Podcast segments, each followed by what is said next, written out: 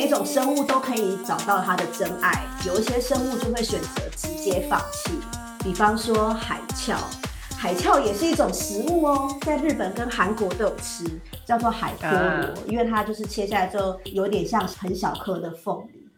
它其实没有很大，它有点像小小的花瓶，是像清酒的那种瓶子吗？对对对对对对对，小小的。然后他们会把它拿来当下酒菜，把外皮剪开啊，然后里面就炒一炒。还有另外一道料理叫做饼海鞘，它就是小小的，然后咬一口会爆浆，也是一道很特别的料理。对，然后海鞘很特别哦，因为我刚刚说它长得有点像对清酒瓶子，像小花瓶一样。一般人在海里面看到的海鞘都是固着的生物，一般人都会以为它是植物啊，或者是有点像海绵这样。可是其实它不是一出生就是这样子，它跟我们是近亲哎。它是脊索动物们的猥琐动物亚门，跟人类其实呃相对之下亲近。猥琐动物 听起来有点猥琐。对我刚刚也觉得好猥琐。那是尾巴的尾，绳索的索。嗯，对。它刚出生的时候也是有整天，就是有脊索的，然后长得像小蝌蚪一样。它终身只有一个任务，就是游啊游啊游，游到一个灯光美、气氛佳的地方，它就一头撞上。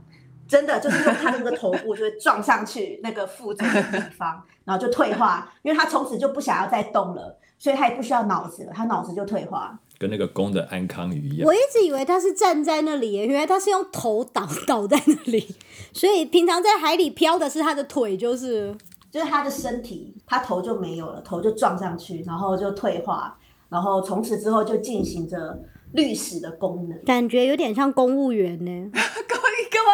我们这集地图炮开很大，是可以播吗？对啊，就不同观点嘛。对，政治不正确，政治不正确。有没有阿冷不在，你就这样？你看，真的，我们需要阿冷把节目往政治正确的路上带。然后就有一个还蛮妙的研究，他就研究说，到底什么样才是灯光美、气氛佳呢？对海鞘来说，然后他们就发现说，如果是原生的海鞘跟外来种的海鞘来一起做实验的话，他们就发现外来种的海鞘。更喜欢人造的 surface，它不管是附着率啊，还是最后长成一个群落的外来种的海鞘，都能够更成功的在外来的物质、人造的物质上面形成聚落，成功的生存。他们认为的原因是，并不是因为外来种的海鞘特别喜欢 artificial surface，因为那些外来种的海鞘在他们原生的海域。也是喜欢他们比较熟悉的那一些自然的物质，但是当他们因为某种原因来到外地的环境，为了要生存下来，就必须要在相对竞争没有那么大的地方之下形成聚落，然后他们必须要比原生的海鞘更能够适应新环境，更不挑食。然后他们就可以在这个比较不是一般的状况之下会喜欢的附着表面上面生长。然后我看到这篇研究的时候就很有感。我们身为移民啊，某种程度上也是有点像这种外来种。然后如果要打入本来就已经形成的聚落的话，都会有点难。但是如果是在新的平台上面，或者是自己造一个本来没有的新的平台上面，就会比较容易竞争。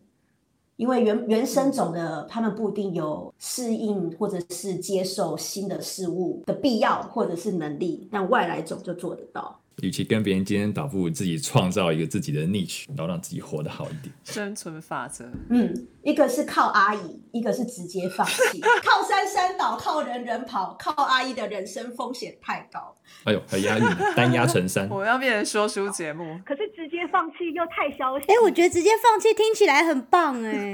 哦，好。有没有第三种选项，既可以躺平，又可以自给自足呢？其实是有的。就是海边最爱的水母哦，大部分的水母呢都是意淫的，就是它一边游，然后会一边过滤水里面的浮游动物。哎，这叫什么意淫？我以为是在讲《红楼梦》的那个，你知道意象的意，奸淫的淫，意淫。用想的就是了，这样。对对对，我想说，哎，水母原来会这样。所以水母那个到底哪个意，哪个淫？海边快讲不下去了。变异的异，军营的营。哦，营养的营。啊，对，营养的营。你不要再《红楼梦》了啦。水母都在想别的水母什么哦，它游到石头后面，嗯，好兴奋哦！这石头后面都游出来，触角有点打结，呜、不知道在后面干嘛。哦，看起来好性感哦！你看它的触角都交叉了呢。真的，我觉得海边快不行了，对。我们这集整个歪掉。海边已崩溃。好，请继续。有一种水母很特别的水母呢，它有共生藻可以行光合作用，它就叫做倒立水母。它会叫倒立水母的原因呢，是因为它共生的方式，它有了共生藻之后呢，它也会找一个灯光美气氛佳，要有太阳的地方才可以共才可以行光合作用嘛。它就直接翻过来翻肚，然后把触手呢都展开，像朵花一样，从此就行光合作用。所以它可以自给自足。小鸡，你又歪了。我觉得其他的水母就是这样在意淫它。你看它怎么翻过来之后，又把脚打开对着空中，还开成一朵花。对，其他水母超意淫的，好不好？就哎呦，我都不知道在那里干嘛了。你看，你是不是就不能跟领域以外的人聊天？你看看，又歪成怎样？真的。呃，大部分的那个水母啊，它有呃比期无性生殖的阶段。大部分的水母，它底期无性生殖的阶段是光度、温度、盐度到的时候呢，它就会开始横裂生殖，就是有点像是把自己像切香蕉一样切成好几段，然后每一段都可以长个蝶状体，那个蝶状体就可以进入有性生殖的循环。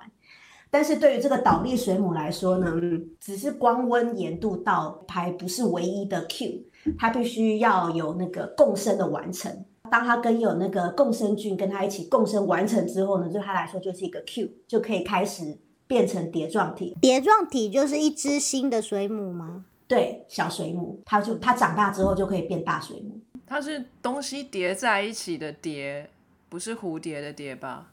飞碟的碟哦，碟状体。哎，所以我们人类小时候什么？我们是用婴儿、青少年、成人，然后水母是叫碟状体，小水母、大水母。它不只是这样，就是我刚刚有讲它的那个水洗体阶，它跟其他的水母不一样，其他水母是切香蕉、切好的胶皮都可以变。那它的无性世代是水洗体，像小花瓶、小清酒杯这样。是固着的，然后它会行横裂生殖，自己就复制一个这样子。复制到一定的阶段，呃，如果光温盐度到达一定的程度，它有受到 Q 的时候，它们大家就会全部一起横裂生殖，然后变成蝶状体，然后进入有性生殖的阶段。所以它是变成蝶状体之后才会开始飘嘛，变成像我们平常看到飘来飘去的水母。没错，然后我在查说这倒立水母有没有有趣的研究的时候，就发现啊，倒立水母其实是睡觉的老祖宗哎，有睡觉行为的老祖宗。哦，你是说它之前动物生物是不睡觉的？哦，是他们开始睡觉？这我不太确定哦。就是比方说细菌或者是病毒，或许他们就没有这种日夜晚上就要睡觉的行为。也是，好像没有听说那个冠状病毒晚上感染率比较低，因为大家都睡着了。晚上繁殖率比较高啊。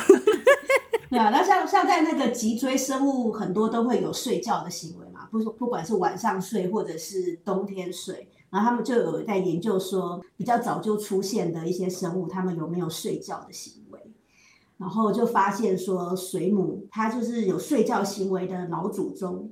怎么证明他真的是睡觉，而不是日夜行为的不一样呢？他们就做了一个非常欠揍的实验，就是他认为说，所谓睡觉的定义呢，就是要可以被叫醒，然后他活动力又会恢复的话呢，那他就是睡觉，而不是单纯的晚上跟白天的行为模式不一样而已。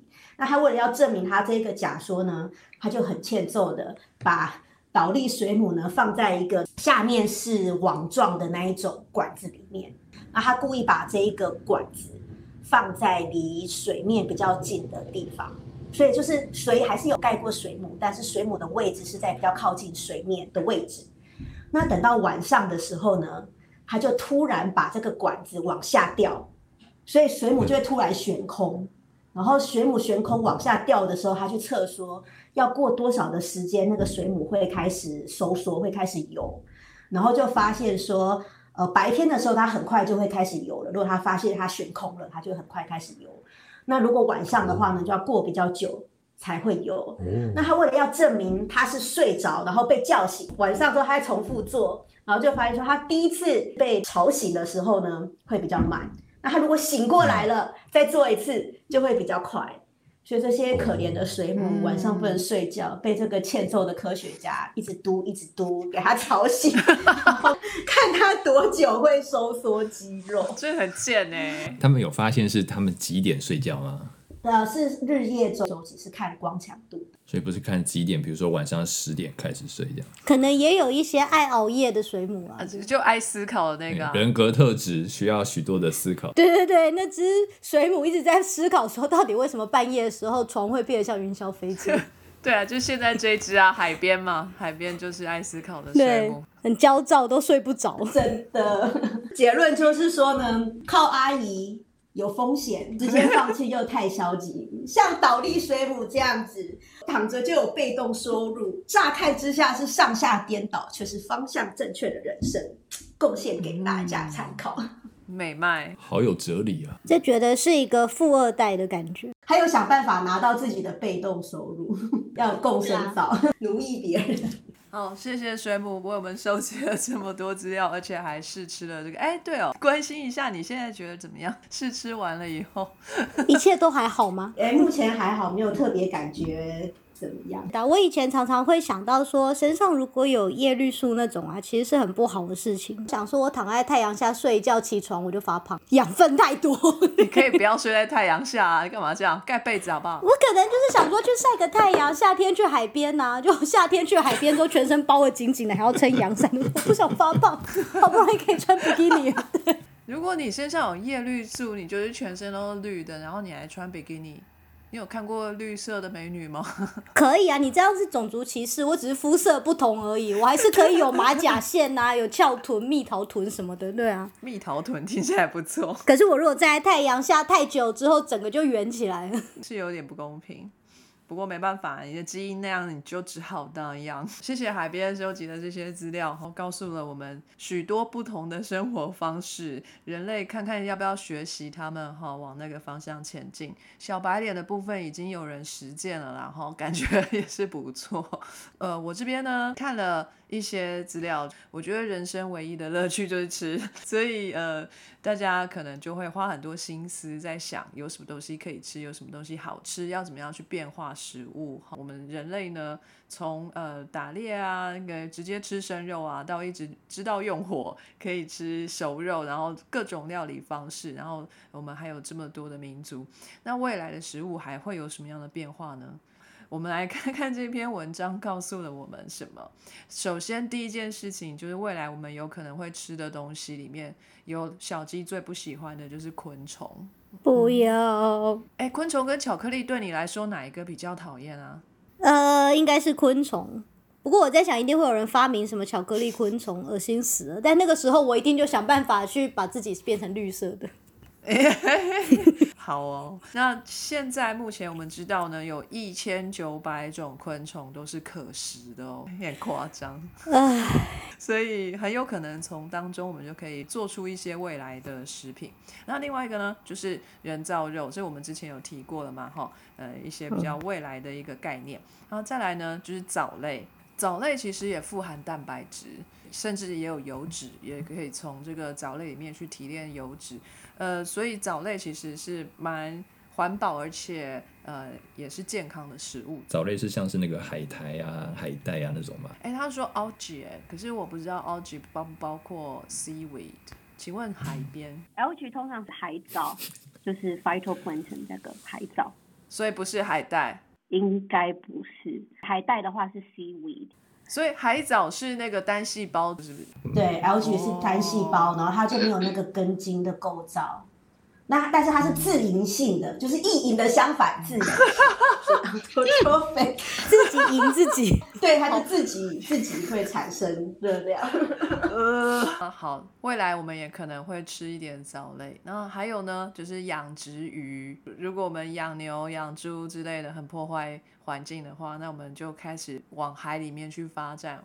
那海里面的资源也会被我们捞完，所以我们就干脆来养鱼好了。这当然也不是什么新的技术啦，但是有一些鱼是蛮难饲养的，比如说像鳗鱼啊，就是鳗苗，我们是没有办法培养出来的嘛。那如果我们科技再进步一点，说不定我们就可以做到，所以会有更多种类的养殖鱼可以提供我们作为食用哈。那再来就是基改的部分，我们已经有 CRISPR-Cas9 嘛，这么好的这种呃基因编辑的这个工具哈，可以把我们现在的食物有设计成更适合我们食用，或是更有养分。那这样子也对我们的未来食物也是一种想象。哎，先不要。管说这个到底道不道德啊，或者是呃其他方面，那我们就说技术上面是办得到的。还有一个蛮酷的，就是说我们可以用三 D 列印的方式列印出食物来。那他们就给了一个 idea，是说以后呢，可能你就是上网去 download 这个城市，然后你加那个 3D printer 就会帮你列印出那个食物来给你吃，所以你根本也不用出门，也不用去等那个。黑猫宅急便送东西过来，好，你就直接按一下你家的 printer，然后它就会印出来，你就直接拿来吃就可以了。这样有没有很爽？这些人到底有多恨出门？就很懒啊，不想出门呢。但他还是要买原料回来印啊。搞不好原料就是 Alexa 帮你买好。Alexa print my dinner。Yeah。什么是 Alexa？呃，Amazon 的智慧管家。海边深深的推崇智慧管家，对我爱他爱到我连旅游的时候都要带一个。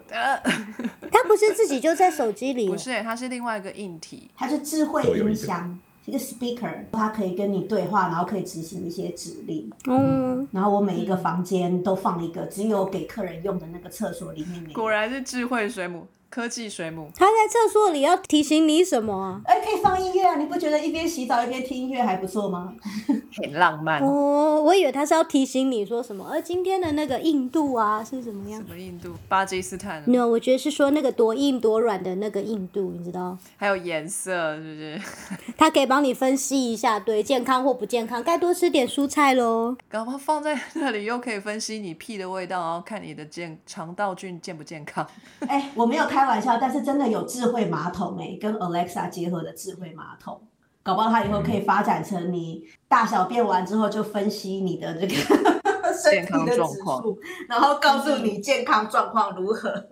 哇，未来马桶。真的是大数据的时代，真的。每一口呼吸都是数据。OK，那还有呢，就是说他们去预测说，可能二三十年之后食物会是什么样哈。还有就是量身定做，依照你的 genome，就是现在基因定序或是分析已经非常的成熟，而且越来越便宜。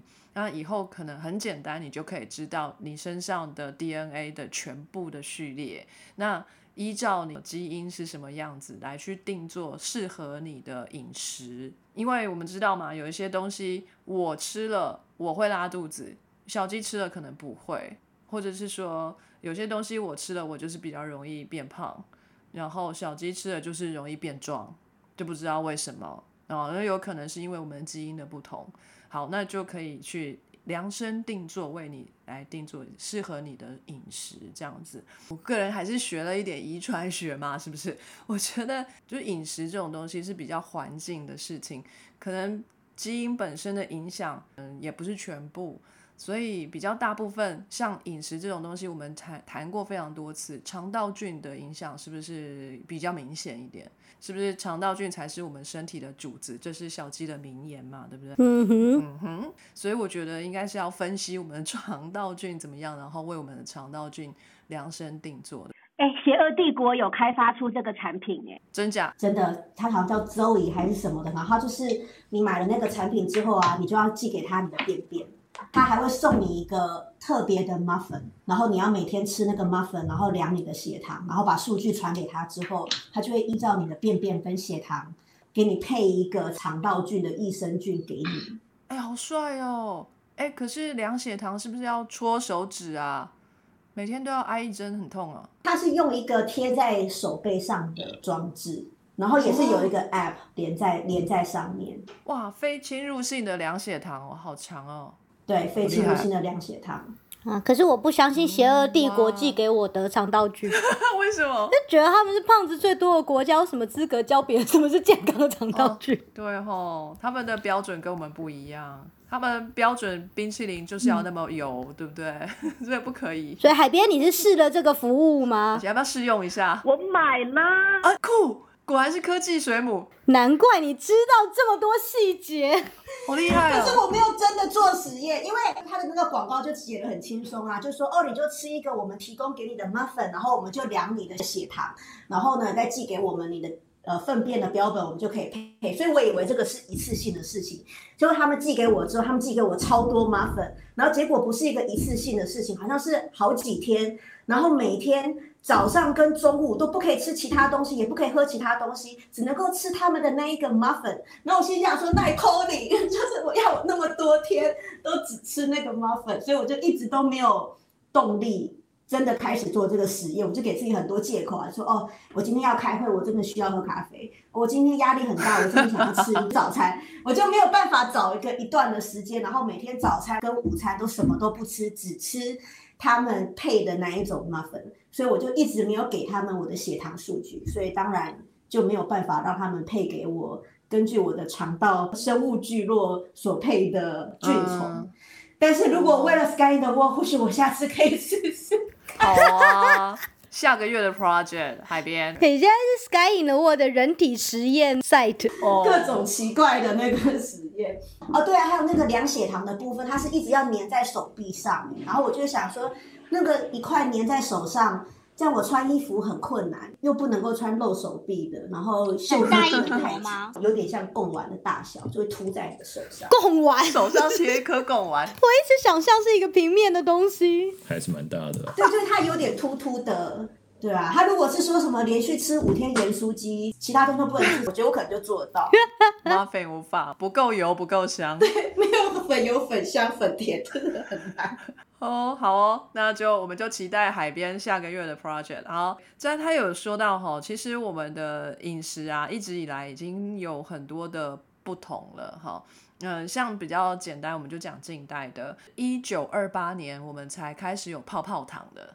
可以想象吗？古人没有泡泡糖。一九五零年的时候，我们才有跳跳糖。哎，奇怪，我不知道这个 文章的作者为什么这特别关怀这小孩子的一些食物，还是小孩子的食物比较有创意呢？然后到一九九零年才有红牛这个 Red Bull 这个提神的饮料。那还有呢，就是古时候的蔬果哈。但真的是很久以前啊，还没有被人类驯化 的这一些蔬果呢，就是长得非常之可怜。就不完全不是我们现在吃的这种样子，其实他们是经过很长时间的育种，才成为我们现在看到的样子。比如说，现在我们吃到的红萝卜，哈，原生的样子，它其实是白色的，而且是一根细细的、细细的白色的根，谁会要吃？可是我们竟然把它种成红萝卜了，OK？哦，所以它以前长得很像粉笔咯。有可能哦，还是有削尖的粉笔，反正就那样。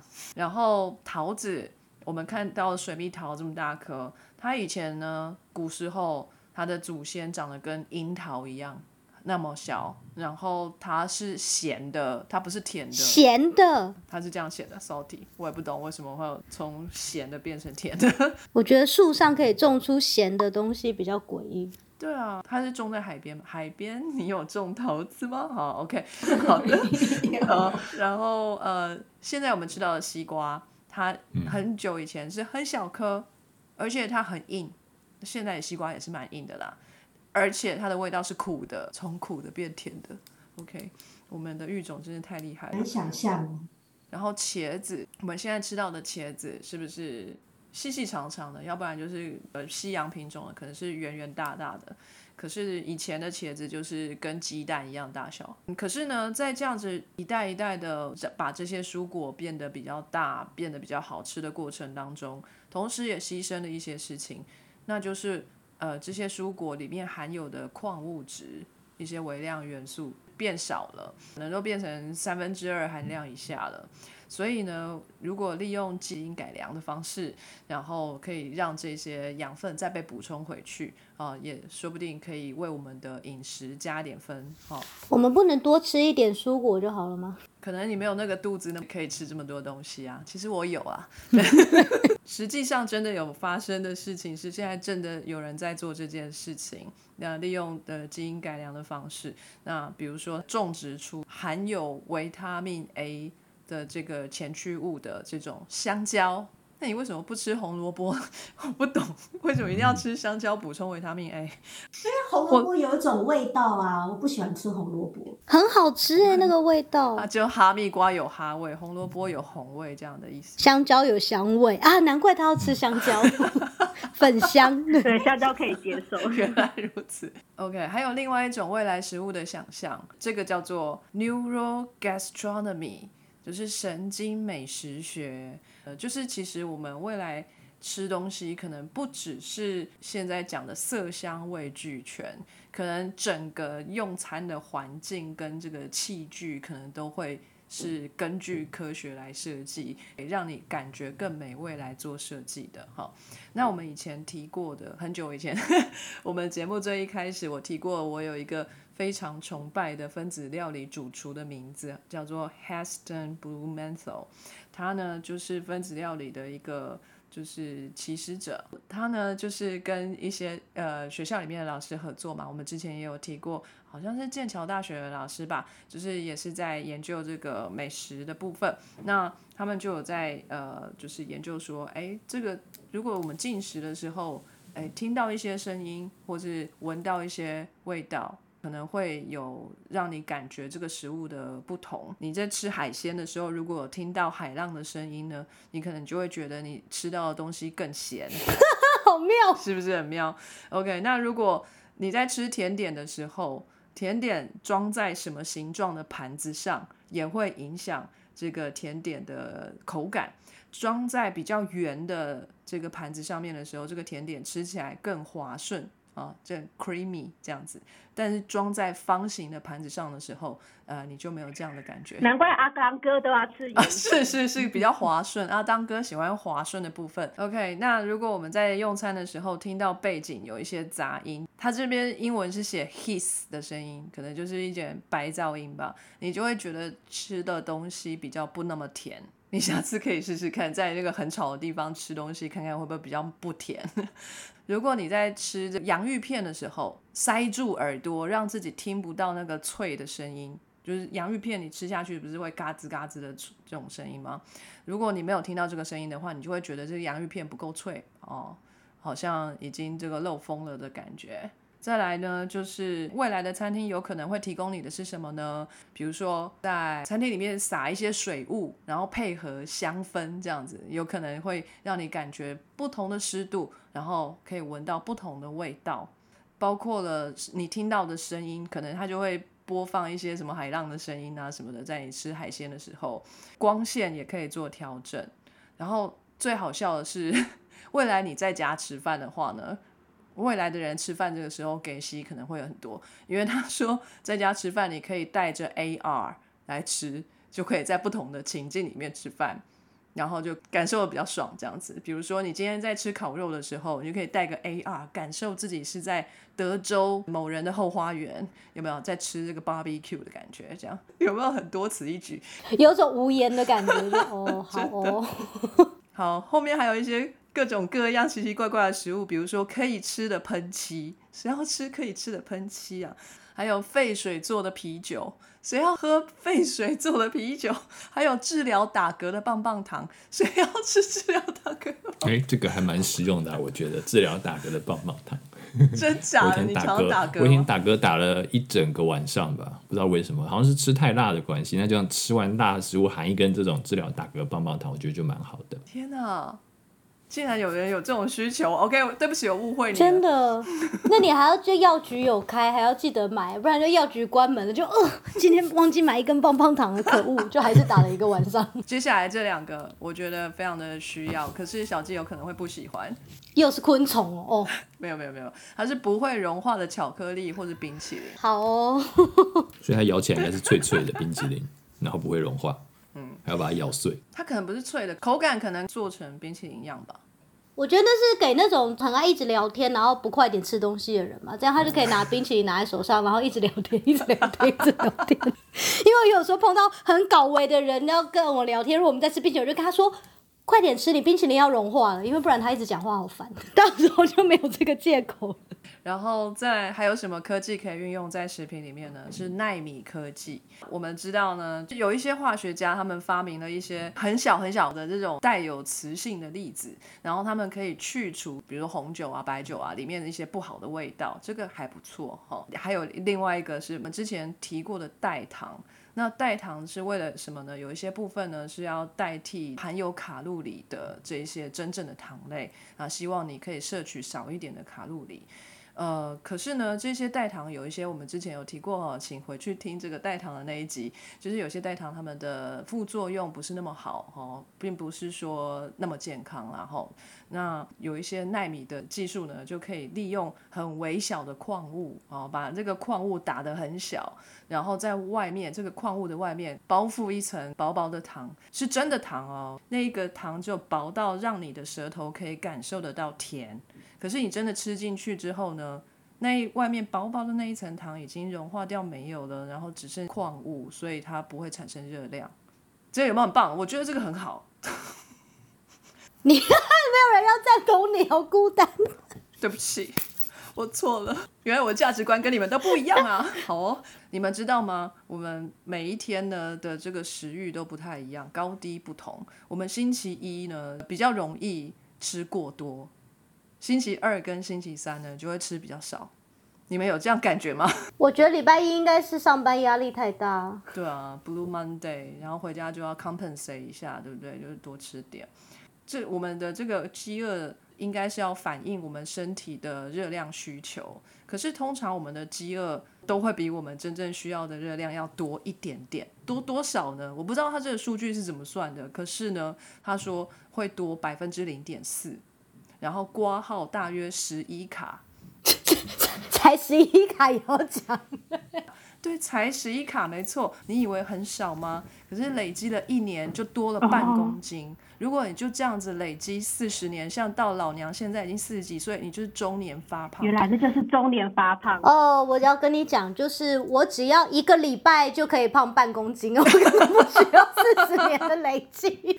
反正这个数据就还蛮有趣的啦。嗯，既然是 BBC 的报道，那我们是不是稍微相信他一点？我觉得这个数据就很像某人做出某个研究，发觉其实那个 effect size 很小，可是他要申请经费，一定要把这个讲的很严重。我就会说，这听起来没什么，可是你想想看，四十年之后，然后就为了要经费，对，非常有道理呀。还有一种未来的食物的做法，就是呃，以后搞不好会有机器人帮我们做饭，然后我们的那个厨房里面就不会是妈妈，就是机器人的部分这样子。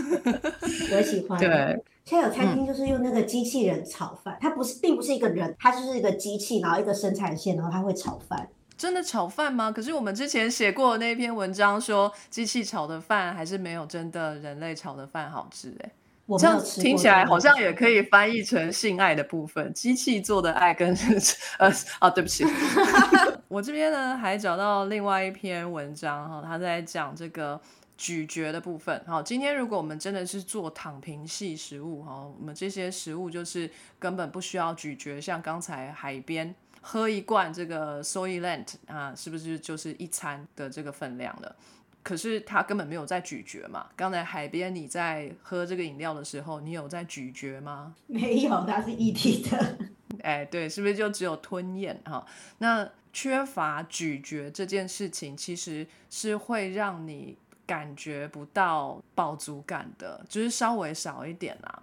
那这个呢，就是有一篇文章哈，它是一篇 review，它专门就来看说，哎，这个咀嚼对于吃东西的时候这个满足的感觉，呃，有没有什么影响？他其实看了非常多篇文章，然后做一个总结，但他的总结有一个最大的警语要放在前面，就是说这些实验都是在实验室里面去做的。但是真正到了我们每天生活的情境里面，有可能会不一样。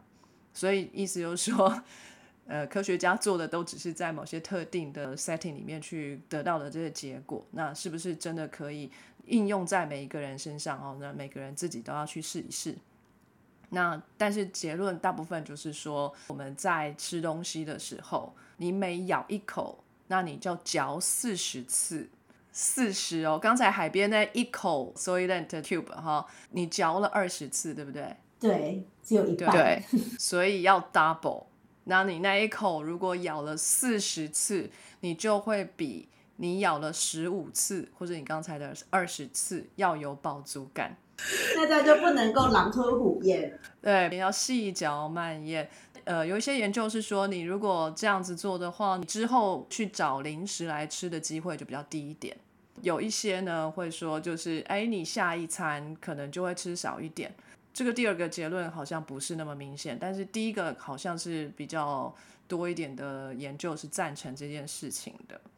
好，这就大概是这样这的一个结论啊。因为这篇他看的非常的多，然后其实很多研究呢都是互相矛盾的，所以到现在基本上没有一个非常确切的结论在这里。但是如果大家是呃有想要让自己少吃一点啊，或者是说。呃，就是像刚才讲的，其实我们的饿的感觉比我们真正的需求要多一点点。你想要把那个多一点点压制下来的话，或许你可以用呃每咬一口啊，就多缴几次这个方式来去做这样的平衡。好，那是我这边的一些收集到的资讯，这样子。好，现在我要来郑重宣布。我们刚一开始的时候，是不是说我们的 V 边它卡在山上，要经由这个直升机带回来？哎，直升机已经把我们的 V 边带回来了。V 边你还安全吗？对，我先澄清一下，不是我是我的朋友，就是开车载我去的 朋友。就我很顺利的，很快就到达山顶，然后我就发现我的朋友怎么过一个小时还没出现？照理说他他应该比我晚个二十分钟，应该还算合理。就不知道为什么就是等了这么久，然后后来。后来其他就是其他山友上来的时候，我问了才知道，原来他卡在一半，然后没有力气了，所以他最后就决定请直升机来把他接回去。OK，V 边来吧。所以我们这次要介绍，其实就是综合先前提到的，就是很懒的生物，然后怎么样生存的法则。但是，但是我们其实也想过，就是。这呃，最好的状况就是它就是完全不用进食。如果动物可以像植物一样，就是进行光合作用，就可以躺着不做事就可以获得能量的话，这其实才是最高境界啊！并且人类现在也越来越想要 go green 啊，节约一些能源啊，吃素救地球啊之类的。但其实大家的最主要目的，其实如果人类可以进行光合作用，不用吃东西的话，当然就是一个。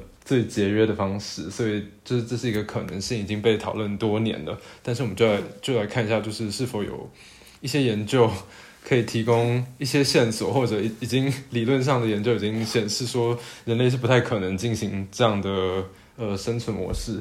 所以我就用几篇文章来呃来讨论一下。今天要提到就是呃，也是一种就是蛮特别的海洋生物，就是叫做海天牛。天牛，陆地上的天牛是那个触角很长很长的那种。对对，没错，我也是，我也是觉得为什么叫天牛？它其实应该是海阔鱼或者海瓜牛之类的吧。但是它的学名就真的是这样。总之，它就是长得像阔鱼，但是它名字叫天牛。对对对，真的是这样。哎，真的，就是也有地方就是称它为海阔鱼或者海瓜牛，应该就是同一种东西，因为长得就是那样。就是学名就是 Elysia，然后它蛮特别的地方是这个囊蛇类的这个海天牛属蛮多的部分都有这个盗食体质，就是它可以透过进食藻类，然后吸收它的叶绿体化为己有，再产生一个共生性的关系，从此以后就可以使用光合作用来提供自己身体能量，然后可以长时间不进食。你说盗食是倒过来吃的？是是偷盗的盗，然后食是。吃进去的食，所以它是从它的食物里面偷叶绿素到自己的身上。没错，就是它一开始刚出生的时候是没有这个叶绿体的。不过它比较跟其他可以借由阳光获得一些能量的动物其实是蛮不一样的。因为我们其实知道说，就是这个蚜虫啊，或者一些像蜜蜂之类的昆虫，可以借由共生关系，让一些生物寄生在自己身上，然后它们可以行光合作用，让它们也可以从中获利。但是海天牛。比较不同是，它是真的可以整合基因到自己的自己的基因组里面，然后可以将它化成自己的一部分，所以是真的是蛮特别的。基因编辑耶？对对对，它可以借由这个机制不吃不喝活一整年，也没有说永远，但是它就是呃可以持续非常长一段时间。就是偷别人的电池来用，也是会没电的。对对对，但是它一般来说它也是进食，就是一般的海藻类，只有在就是那缺食物的时候，它才会就是转换成这个光合作用模式。毕竟用吃的应该得到的营养还是比较不一样的，光合作用就是一些糖分，所以应该也不是一个很完整的 diet，只能这样说。一样是代餐的意思。对对对，基本上就是这样。对，所以这个绿叶海天牛就因此就受到大家关注。今年年初，海天牛其实也在就是科学界造成一个蛮火红的现象，但最主要不是因为它光合作用的行为。最近发现他们说，他们可以自己把自己的头和身体分离，然后并且再长出一个身体。墙边可能有这个印象，对不对？对对，是好像有看过，非常可怕。对对对对，大家大家那个时候当然都很惊讶这个，但其实大家没有发现，其实它就是这种可以进行光合作用的海阔鱼。然后它这个海天牛的之所以可以做这个断头再再生身体的这个特殊能力，其实跟这个光合作用也是脱不了关系的。毕竟它就是在一个没有消化系统和心脏的状况下活个。十几二十天，然后再慢慢长出身体，所以它需要这个替代能源的方方式才能存活。哎，我忘记它那个是什么样的条件下面它会自主断头。呃，在那个实验中，它是被塑胶绳缠住头部，模仿一个就是被海草缠住的感觉，这就是他们在里面这样说的。然后它就自己有点像断头求生吧，就是离开塑胶线了。对对，然后他头就在地上走来走去，过几天他伤口就愈合，然后再慢慢长出心脏啊，还有整个身体。他大概会有就是十天没有心脏的状态吧，但他还是可以活得好好的，就是因为他身上这些储存液体的器官还可以持续不断提供能量。但他剩下的那一段身体就没有办法再长出来，只有头那边是可以长。对对，所以这是一个也是蛮特别的地方，就是可能就是所有器官都是可以再重新生长的，只是中枢神经系统还是有点困难，所以最后就是只有头那边可以长，身体那边是有时候是可以活，但是长不出头。尤其是他们在做实验的时候，还有发现更神奇的现象，就是有很多时候就是头离开了身体，结果身体还活了很好长一段时间，还会动来动去。结果他们后来做解剖才发现，原来这些会动的身体都是因为里面有寄生虫，这是一个僵尸的概念，无头僵尸。对，后来又有人说，就是这个断头机制在野外可能不是因为被海草海草缠住，因为这听起来有点蠢，就是明明是吃海草的生物，居然会被海草缠住而必须断头。所以，嗯，蛮多人也说，这可能是为了脱离寄生虫和就是毒物，因为这些寄生虫和毒物只会存在身体里面。然后会影响他们的生育，所以如果它断头再再生的话，就可以脱离。这其实是这是一派说法，但这没有直接的证据可以显示。应该大家就会好奇说，像这个海天牛啊这么厉害，可以就是不断的再生，然后我们可以想想看，就是它是否也可以成为我们懒食物的其中一员？就是有没有人可以吃它呢？大家就这样好奇。但其实海天牛它跟一般有壳的瓜牛比较不一样的地方，就是它既然已经没有壳了，它就会运用其他的就是生存的策略。因此，它其实把自己弄的是有种有一些毒性的，就是他们在吃这些藻类的过程中，它会累积一些毒素，造成它其实是没有什么天敌的状况，就是它其实有毒，也没有人要吃它，然后没什么营养，然后里面有可能有寄生虫，所以就是真的，其实大家对它没什么兴趣。长得像在海里的沙拉，其他动物应该看着也没什么食欲。研究海天牛对我来说，应该就是希望可以了解动物怎么进行光合作用，然后产生这个可能。但是它本身应该不是一个很好的替代食物。反正我们吃它，我们也不能够得到它的 叶绿体。而对于人类是否可以使用光合作用这个讨论啊，其实行之已久。可是其实有蛮多理论上的。计算已经显示了，呃，这是一个不太可行的方式，因为，对吧？就是从植物和就是这些可以行光合作用的动物身上学来的知识，就会发现，其实要使用叶绿体来进行光合作用的话，身体必须是透明的状态，因为这个海天牛也是这种状态，它才能尽量增加就是呃光光的通透性。可是其实这这也是其中一部分，另外一个策略就是长出很多。叶子，然后增加表面积，可是这个在一棵树木上是可行的，因为一棵树木一天只大概需要花两百卡的能量，就是跟人是完全不能相比的。如果人希望就是借由也就是光合作用达到我们想要的能量的这个 level 的话，其实需要一整个网球场的表面积，所以一的变成透明，或者就是你的皮肤要像一个网球场这么大，然后都是绿色的。这样行动太困难了。对，就是目前没有一个很好的方式可以。目前虽然大家觉得可能拥有这个叶绿体可以就是进行一些像代餐之类的 supplement，但是应该是无法取代就是人类所有营养的来源啊。毕竟它只有糖类，没有油脂和就蛋白质，然后它给予的能量也是非常少的，所以其实是一个在理想上的阶段的模式。打破我们的梦想嘛。靠光合作用这这条路目前看起来是行不太通的，所以我们还是必须吃点东西，然后想办法在其他方面做一些节省。好吧，那我们就继续努力好了，不能够躺平，还是必须努力。谢谢 V 边，今天我们学了很多很奇怪的知识，不过有可能以后未来我们会用得到哈。那今天就谢谢各位编辑的时间，嗯，我们就下次再见喽，拜拜。拜拜。非常感谢各位听众的收听和支持，特别要感谢各位想杯咖啡的朋友，在 First Story 上的 Costy Lover、Jane 以及匿名赞助者，Patreon 上的一圈乌 Newton、Catherine、Evan Wang、Eddie Hu、一圈乌、Elliot Ferris、Adam Joe、Ernest、Nikki Hu 以及 Howard Su。